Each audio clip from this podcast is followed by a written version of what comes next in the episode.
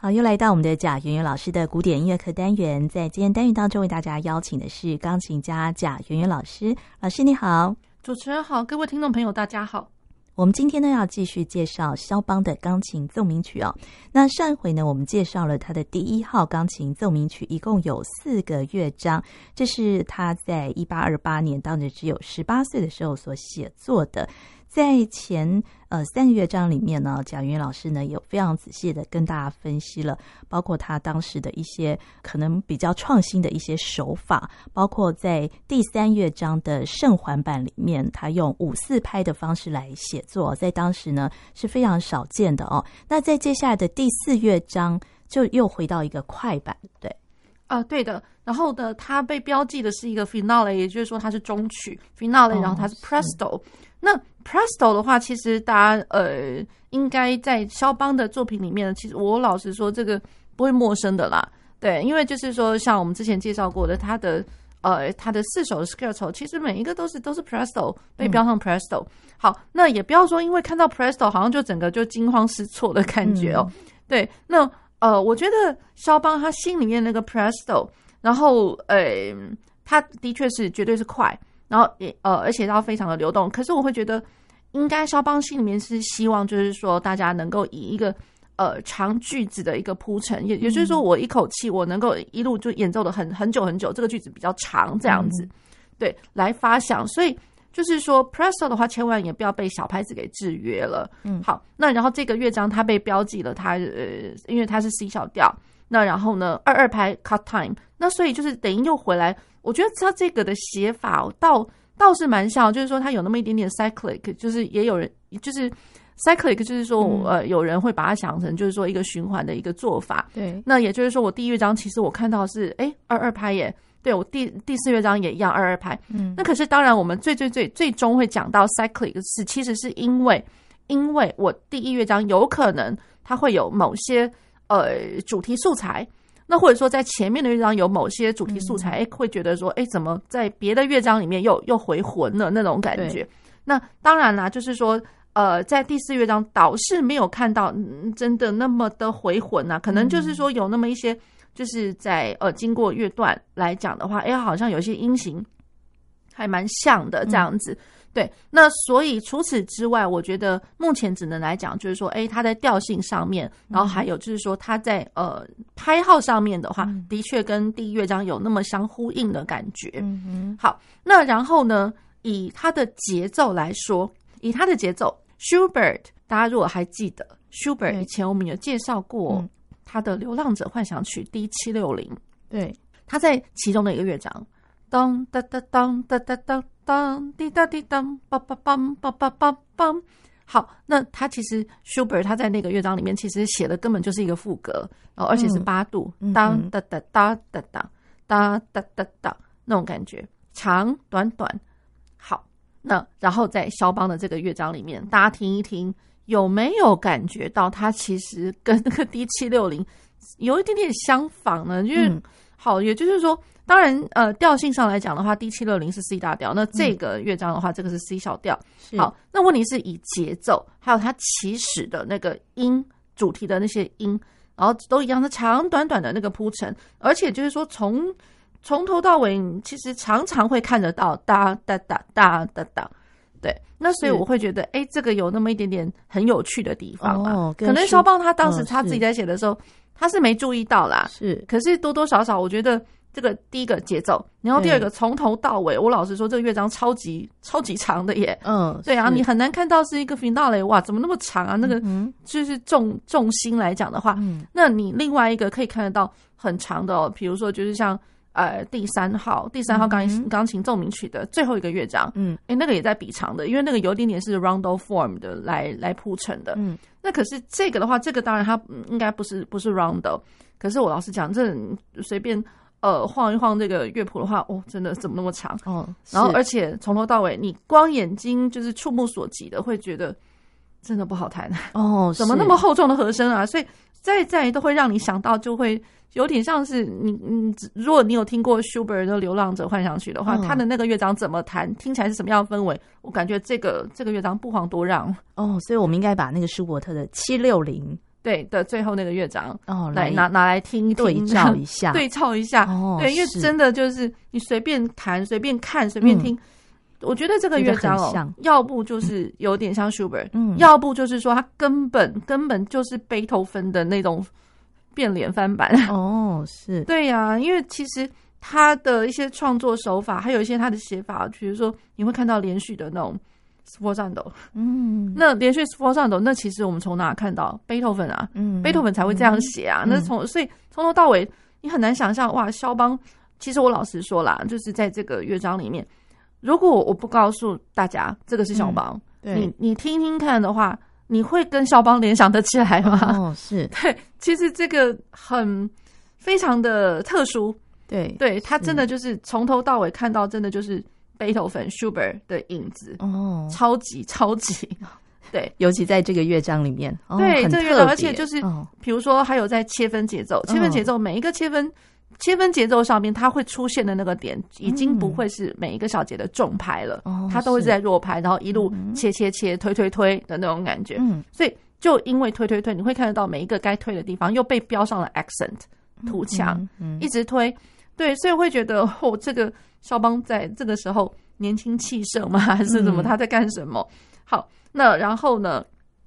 他在最后结尾的地方，随便听也觉得真的好像真真的还还是贝多芬跟舒伯特那种感觉。哦、是对，最后结束在三个 forte 耶，就是去呃 fortissimo，嗯，会觉得真要命啊！这真的是肖邦啊！嗯、你很难看到肖邦怎么有那么厚的和声？可能那个时候我老实讲，可能。呃，这真的是因为是学生啦，然后还没有经过到那么的颠沛流离的那个时间点，嗯、所以真的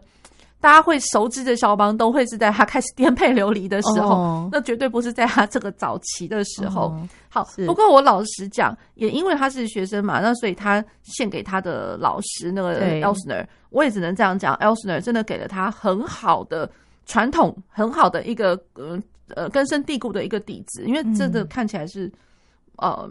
贝多芬的习作哦，对，所以真的很有趣哦。就是他学生时期的，跟他后期发展出来的风格是完全不同，完全不一样的。对，对好，那我们就来听他的第四乐章是。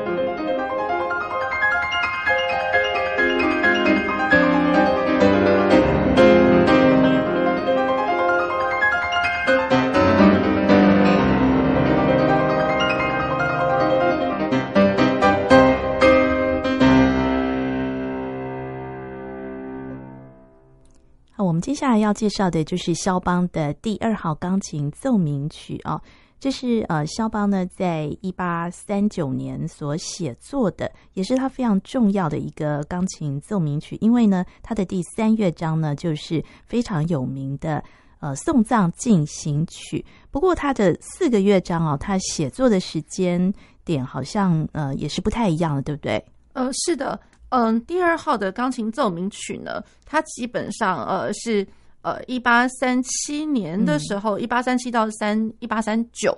好，那呃，其实在，在呃呃那个出版的时候是一八四零年，所以再怎么样，就是比起那个呃第一号来讲的话，其实都已经是隔了十年后的事情了。对，好，那十年后，那可是呢，在他的这个大家所熟知的，为什么会一直把他这个月呃这个第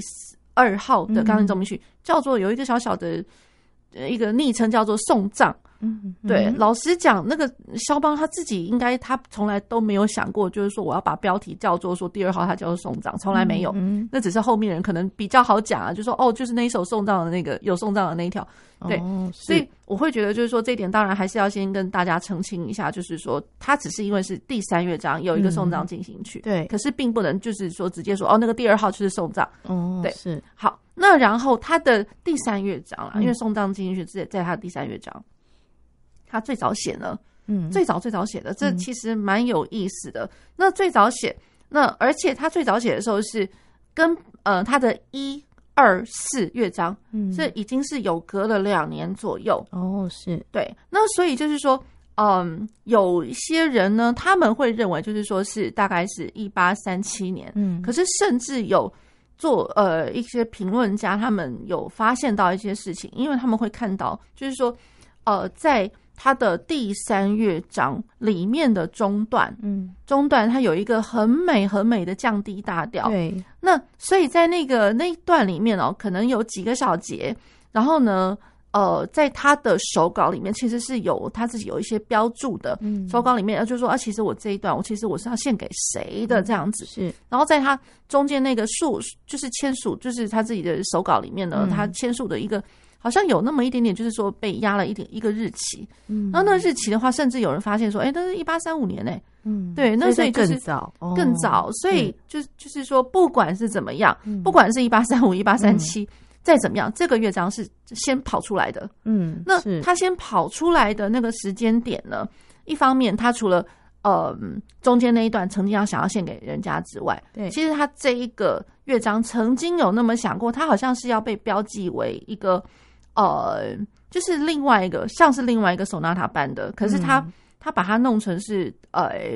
Opus 二十八。可是 Opus 二十八，大家如果知道的话，其实是我们后面知道的是前奏曲，欸，哎，嗯，对，是那一整套的前奏曲，嗯，对，所以也就是说呢，肖邦其实他在写的时候，根本压根没有想说，哎、欸，我 Funeral Funeral March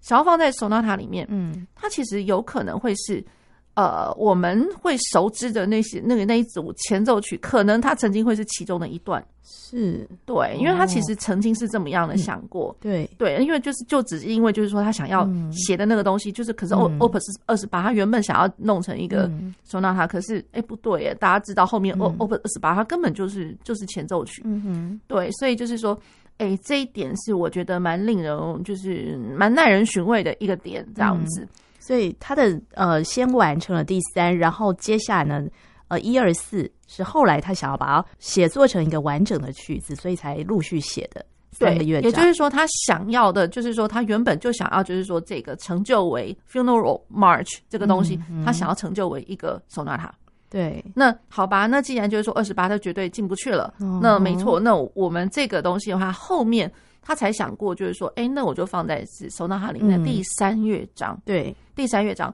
好，那这样也更好啦，因为其实，呃，在肖邦的收纳塔，大家很多人都会这样讲，在肖邦收纳塔里面，你真的是看到是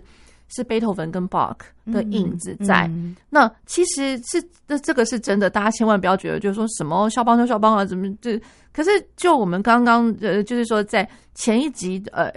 前一集节目里面，我们讲到他的第一号学生时代的这个作品的时候，对就已经非常明确看得出来，他的老师教的真好啊。嗯，对啊，就真的就是 Bach 的东西，Bach 的手法在他的作品里面写的淋漓尽致。嗯、然后贝多芬的一些该要有的，真的在他的他的这个肖邦奏鸣曲里面，其实都看得到，通通都是这两个人的影子。嗯、对，那更何况就是说，像在这个第二号里面，嗯哼对，所以我会觉得就是说，他这个东西，嗯。我觉得除了贝多芬的影子之外，大家再去联想一下哦。嗯哼，贝多芬他的 Opus 二十六奏鸣曲，嗯，他的这个奏鸣曲，他那那一首的话是降 A 大调，嗯哼，降 A 大调，然后在第三乐章，哎、欸，其实它是 Funeral March，大家别忘了，贝多芬曾经写过呀，就是在 Sonata 里面放了一个 Funeral March。嗯，之所以肖邦，嗯，看就是在。那 Funeral March 先写了，可是当然他一定会有、嗯、呃贝多芬的一些些 impact，所以我不知道是不是因为这样也是启发了他。呃，那算了，哦、我这首曲子自自己成就不了一个奏鸣曲，嗯、那我就跟贝多芬一样吧，嗯，然后一样，然后跟贝多芬一样，都是放在 Sonata 的第三乐章。哦哎，这也是蛮有可能的。对，那所以就是说，他后面才会成就了我们现在知道的，就是第一、第二、第四这样子。是，嗯，对。那我们就先来讲他的第一乐章哦。是，不过也有那个学者哦，或者作曲家舒曼，他是不是认为这四个乐章彼此之间好像没有什么关联性？是不是？呃，其实算是，算是，就是说，嗯，因为光那个，我觉得《Funeral March》那个就已经够够够了。呃，鹤立鸡群的那种感觉，对，对，那更不用讲，就是说，他的那个《Funeral March》已经够重了，然后后面的那个乐章，哎、嗯，怎么咻一阵风就这样就没了？嗯，对，所以那个比重上面哦，就是你光看三跟四，就觉得好像没啥关联，除非你真的要去把它想成，就是说第四乐章是接续的第三，然后就这样续完这样子。嗯、但是一跟四，我觉得好像有稍微呼应一下，有吗？嗯，没有哎、欸，也没有，没有哎、欸。第一，第一的话还算蛮经典的，就是有一个重量在那边。哦嗯、对我，我所谓重量不是说整个声响的重，而是说它整个乐章的呃分量来讲的话，嗯、它是它是一个还蛮典型，就是说，哎，Sonata 的快板乐章第一乐章该是怎样子的分量，嗯、它好像就真的就是那样。是对，可是第四乐章跟第第一的话，真的是。无法比啦，哦，哦对，第四乐章的话，那真的就是秀一阵风，一阵风就过去了，一阵风就过去了。宁可把它想成就是说，哦、哇，这个是什么？就是动手指的 快快速、快快速的一个头卡塔练习嘛。嗯，对。而且我觉得那第四乐章真的，我觉得短是短，可是嗯难呐难。对，因为你一断掉就呃前功尽弃了。嗯，对。对那然后第二乐章的话呢？呃，就是如果说大家有听到我前面一集有在讲第、嗯、第一号的第二乐章的 Menuet，其实有那么一点点相仿啊，就是在节奏上面。嗯、那我觉得就是说他把那个节奏，呃，在第一号的时候预告你一下，嗯、第二乐，然后第二号的第二乐章，嗯，就直接给你发挥的淋漓尽致了。嗯，当当当当，对，所以我觉得你互相之间说有没有关系，我觉得好像真的，嗯，就就是互相蛮蛮独特的。嗯，好。那我们就先来听他的第二号钢琴奏鸣曲的第一乐章。是。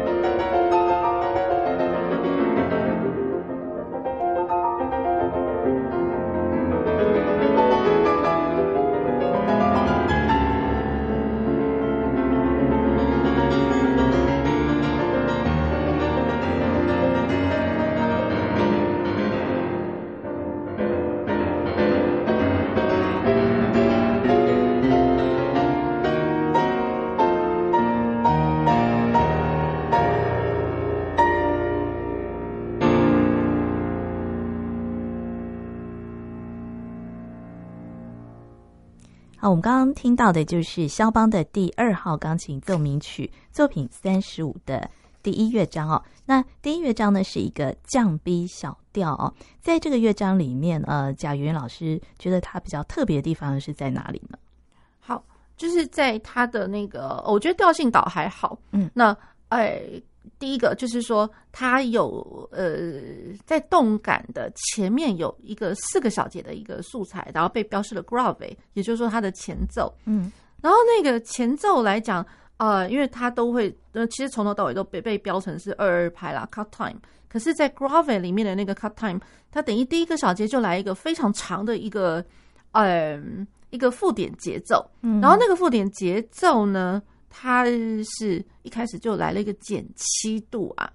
减七度，然后你会觉得哇哦，这个这个手拿它是怎样啊？就是开头是一个减七度，然后减七度它它是降锐，然后到第三呃第二小节的时候，我右手也接进来，可能右手也想要就是成就一个往下降的一个东西，因为减七度你总是会想要 looking for 一个呃一个被解决的一个方案那种感觉。好，那所以那个减七度，那个降锐的那个音锐，然后它后面就变成是右手接进来，变成是升哆了，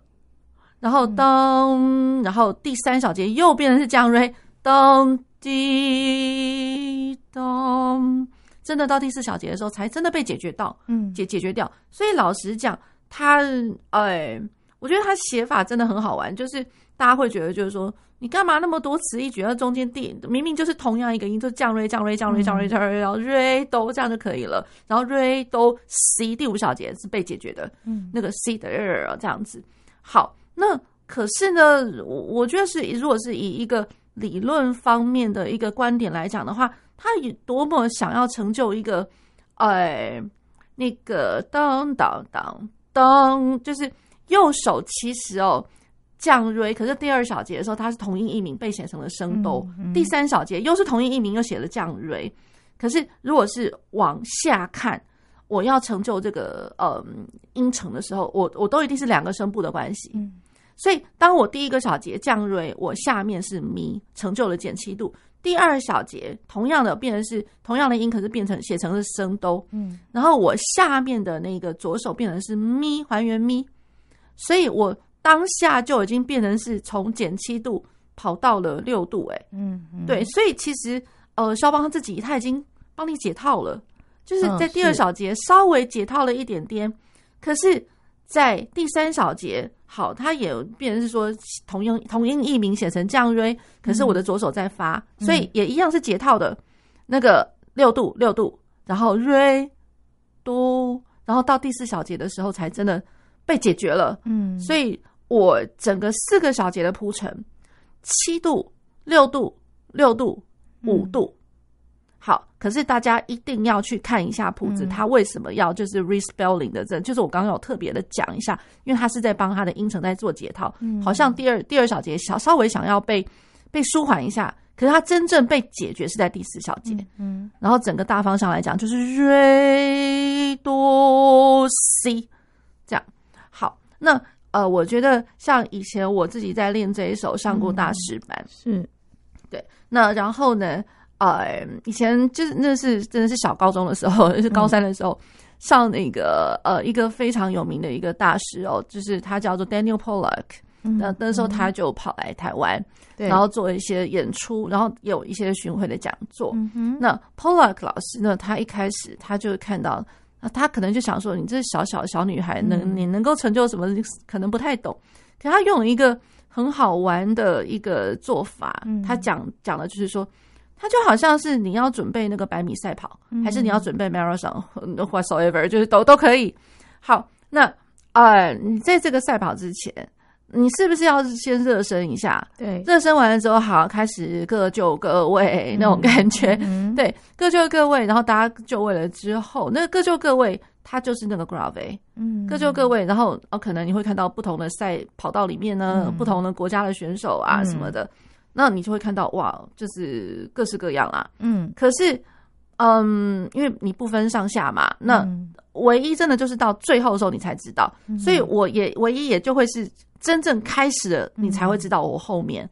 对，所以他那时候就讲了那个瑞多，然后 C，他一开始的那个 C，它其实是八分音符，非常的短，因为我是二二拍哦，二二拍的话，我写成八分音符的话，我光重拍就超级短，可是又超级大声，咚，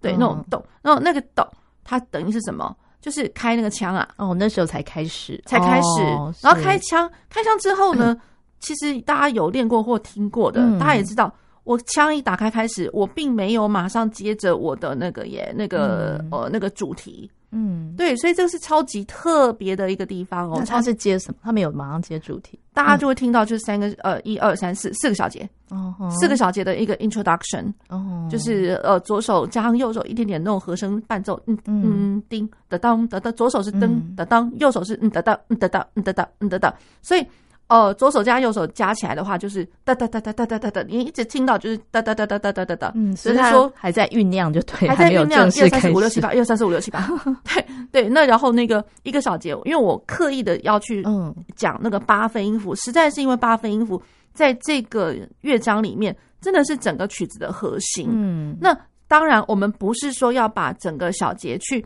去打成八拍，嗯，打成不是把它打成八拍，可是实在是有太多人，第一个看到了二二拍 cut time，嗯，他就觉得说啊我要快，嗯，然后太多人看到我写了 doppio movimento，然后看到那个 doppio movimento 就就已经快到一个真的是神经病来着，嗯，我每次听到会觉得说你干嘛那么快，嗯，对，好，那所以了就是说把它想成就是说如果像呃 Pollock 老师他讲的，嗯，他就像那一把枪砰，嗯，然后你开始跑。你开始跑，然后再你再怎么样快快快快，也不可能嘘嘘这样子稀里糊涂一一路跑飞毛腿那样。嗯、对，它还是会有，就是你每一个脚步哒哒哒哒哒哒哒哒，看看你就是这样跑而已嘛。嗯对，其实这样就够了。再加上再加上，如果说你把八分音符当做是那种呃成就整个曲子的一个核心，它就是一个怎么就是。最中心的一个 unit 的话，嗯，它就有点像是捶你心肝那种感觉。嗯，你如果真的把它弹得相当快的话，把它当做有些人把它当做是好像我一个小节为一个大拍，嗯，或一个小节，然后其实是是要打两大拍没错，嗯，可是有些人的两大拍真的是实在是那第二大拍好像好像有跟没有一样，就这样咻过去，太快了，太快了，那这样反而不紧张了耶，它根本是在飞在飘，嗯，对，所以。大家一定要去想象一下，就是说，不要因为看到 doppio movimento，然后就把它弹的好像行云流水般的快，嗯、然后好像好像我能够多快，然后我就、嗯、呃我就赢了。嗯真的不是这样子的，是，所以这是我们在诠释第一乐章的时候要抓住这个乐曲的一个精神哦，营造出一种哦非常紧迫人心的手法，而不是呢拼命的加快的一个方式哦。那另外呢，在它的主题的部分呢，它的写法呢，其实好像也蛮特别的哦。然后再来就是说，在它的那个主题上面，它标了 agitato，哒叮哒哒叮哒叮哒哒叮哒叮哒哒叮哒哒哒滴哒，那。你曾经有看过肖邦写的那个呃，就是说，在他的呃主题铺陈上面，嗯、你有看过这么短促的吗？嗯、没啊，真的是很很那个的。嗯、对，所以就是说，在他这个时间点来讲哦，就是他这个创作，嗯。已经是他在呃，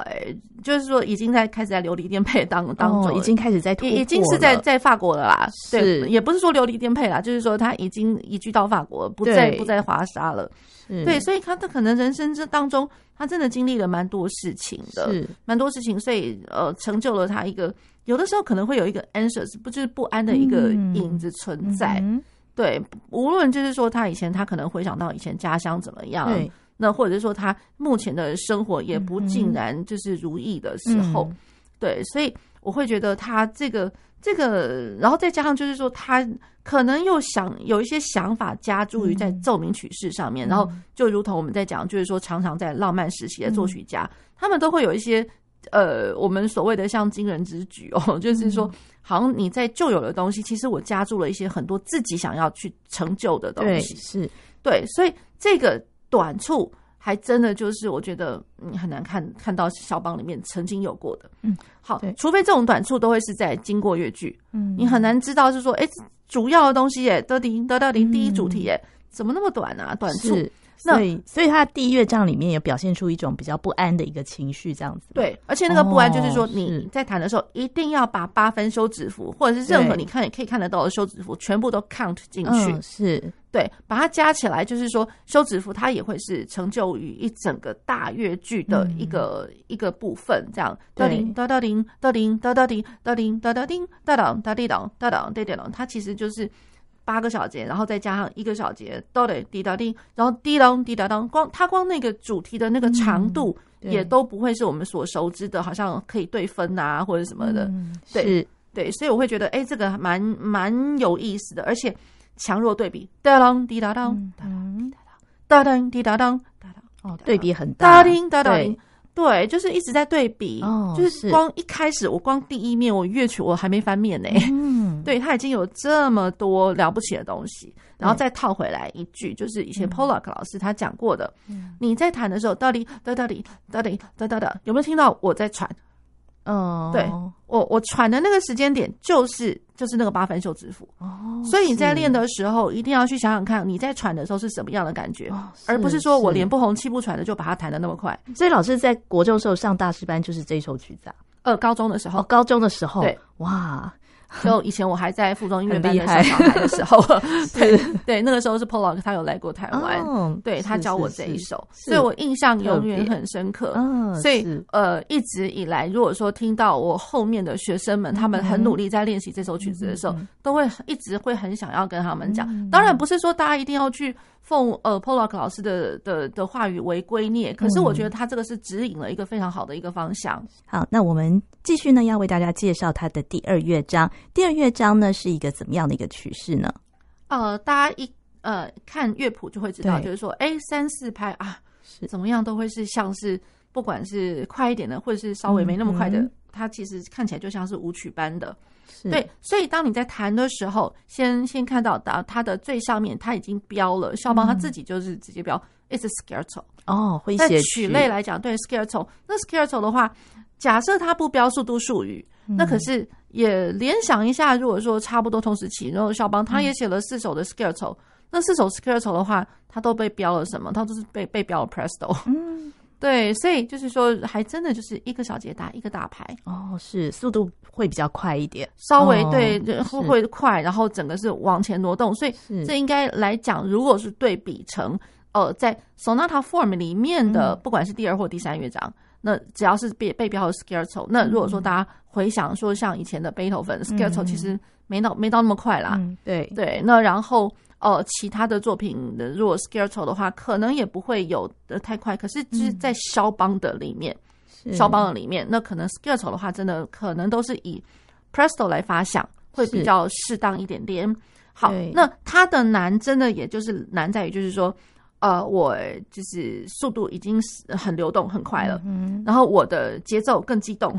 哦，因为节奏的话，哒哒哒哒当当，哒滴哒哒哒哒哒哒当当，哒哒哒哒哒哒哒当，滴滴哒哒当，哒哒哒哒当，也是蛮激动的，对，非常激动，而且这些激动的东西它不是单音，哎，它是我我加上就是左手右手就是两个声部全部和声啊，对对，都是和声啊，和弦挪移啊，那真的。不简单啊！嗯，对，好，那我们就来听他的第二乐章。那我们呃，在下一次节目当中呢，还会继续的为大家介绍他的第三跟第四乐章。那我们今天也非常谢谢贾圆圆老师，谢谢主持人，谢谢各位听众朋友。